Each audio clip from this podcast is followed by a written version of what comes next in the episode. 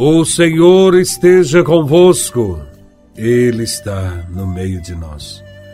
Proclamação do Evangelho de Nosso Senhor Jesus Cristo, segundo São Lucas, capítulo 1, versículos de 5 a 25.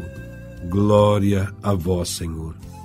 Nos dias de Herodes, rei da Judéia, vivia um sacerdote chamado Zacarias, do grupo de Abia. Sua esposa era descendente de Araão e chamava-se Isabel. Ambos eram justos diante de Deus e obedeciam fielmente a todos os mandamentos e ordens do Senhor. Não tinham filhos, porque Isabel era estéril e os dois já eram de idade avançada. Em certa ocasião, Zacarias estava exercendo as funções sacerdotais no templo, pois era a vez do seu grupo. Conforme o costume dos sacerdotes, ele foi sorteado para entrar no santuário e fazer a oferta do incenso. Toda a assembleia do povo estava do lado de fora, rezando, enquanto o incenso estava sendo oferecido. Então apareceu-lhe o anjo do Senhor, de pé, à direita do altar do incenso.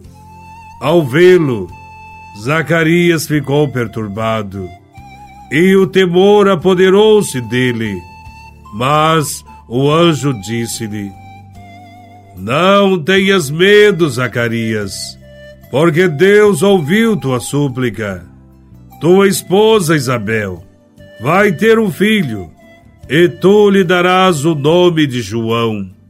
Tu ficarás alegre e feliz, e muita gente se alegrará com o nascimento do menino, porque ele vai ser grande diante do Senhor.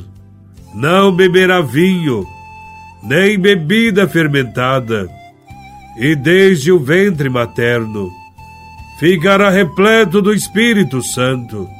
Ele reconduzirá muitos do povo de Israel ao Senhor seu Deus, e há de caminhar à frente deles, com o espírito e o poder de Elias, a fim de converter os corações dos pais aos filhos e os rebeldes à sabedoria dos justos, preparando para o Senhor um povo bem disposto. Então Zacarias perguntou ao anjo: Como terei certeza disso? Sou velho e minha mulher é de idade avançada. O anjo respondeu-lhe: Eu sou Gabriel e estou sempre na presença de Deus e fui enviado para dar-te esta boa notícia. Eis que ficarás mudo, e não poderás falar, até o dia em que estas coisas acontecerem, porque tu não acreditaste nas minhas palavras, que hão de se cumprir no tempo certo. O povo estava esperando Zacarias e admirava-se com a sua demora no santuário. Quando saiu, não podia falar-lhes. E compreenderam que ele tinha tido uma visão no santuário. Zacarias falava com sinais e continuava mudo. Depois que terminou seus dias de serviço no santuário, Zacarias voltou para casa. Algum tempo depois, sua esposa Isabel ficou grávida escondeu-se durante cinco meses. Ela dizia: Eis o que o Senhor fez por mim, nos dias em que ele se dignou tirar-me da humilhação pública. Palavra da salvação. Glória a vós, Senhor. O casal Zacarias e Isabel era de idade avançada e não tinham gerado filhos. Por isso, eram vítimas de preconceito e marginalização. A situação se agravava ainda mais porque Isabel era estéril e naquela época, casais que não tinham filhos não eram bem vistos. Eram tidos como castigados por Deus. Porém, Deus olha para a humilhação de seus servos e servas. A Sagrada Escritura afirma que Zacarias e Isabel eram justos e santos diante de Deus. A justiça de Zacarias e sua mulher era própria do bom israelita, consistindo na observância perfeita da lei. E essa justiça alimentava-se da fé e da esperança na vinda do Messias. E isso deve ser um exemplo para nós, que devemos viver da fé e da esperança no Messias, no Salvador. E isso deve ser um exemplo para nós, que devemos viver com fidelidade completa, que por certo será recompensada por Deus, senão neste mundo, sempre o será na vida eterna. E a vida deste casal transcorria no cumprimento fiel de suas obrigações religiosas. E Deus abençoou-os, anunciando a vinda de um filho. O espanto e o medo apoderaram-se de Zacarias, e ele ficou sem palavras. Mas o anjo tratou logo de encorajar Zacarias, mostrando quão grande seria a sua alegria e a de todos os seus, pois o filho que o casal geraria seria o precursor do Messias. Ele seria aquele que prepararia os seus caminhos. A fé de Zacarias foi colocada à prova. As razões humanas estão contra a promessa do anjo, pois eram de idade e Isabel era estéril. Todavia, no final, a promessa de Deus se cumpriu e João Batista foi o grande presente de Deus na vida de Isabel e Zacarias e na história da salvação. Também em nossa vida vai se cumprir a palavra de Deus.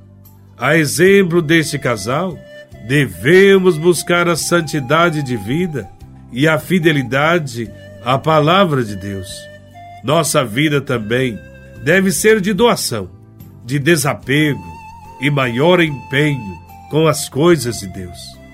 A leitura do Evangelho realça também a santidade de vida de João e sua consagração à sua missão apostólica. Descreve-nos João Batista como um homem consagrado a Deus.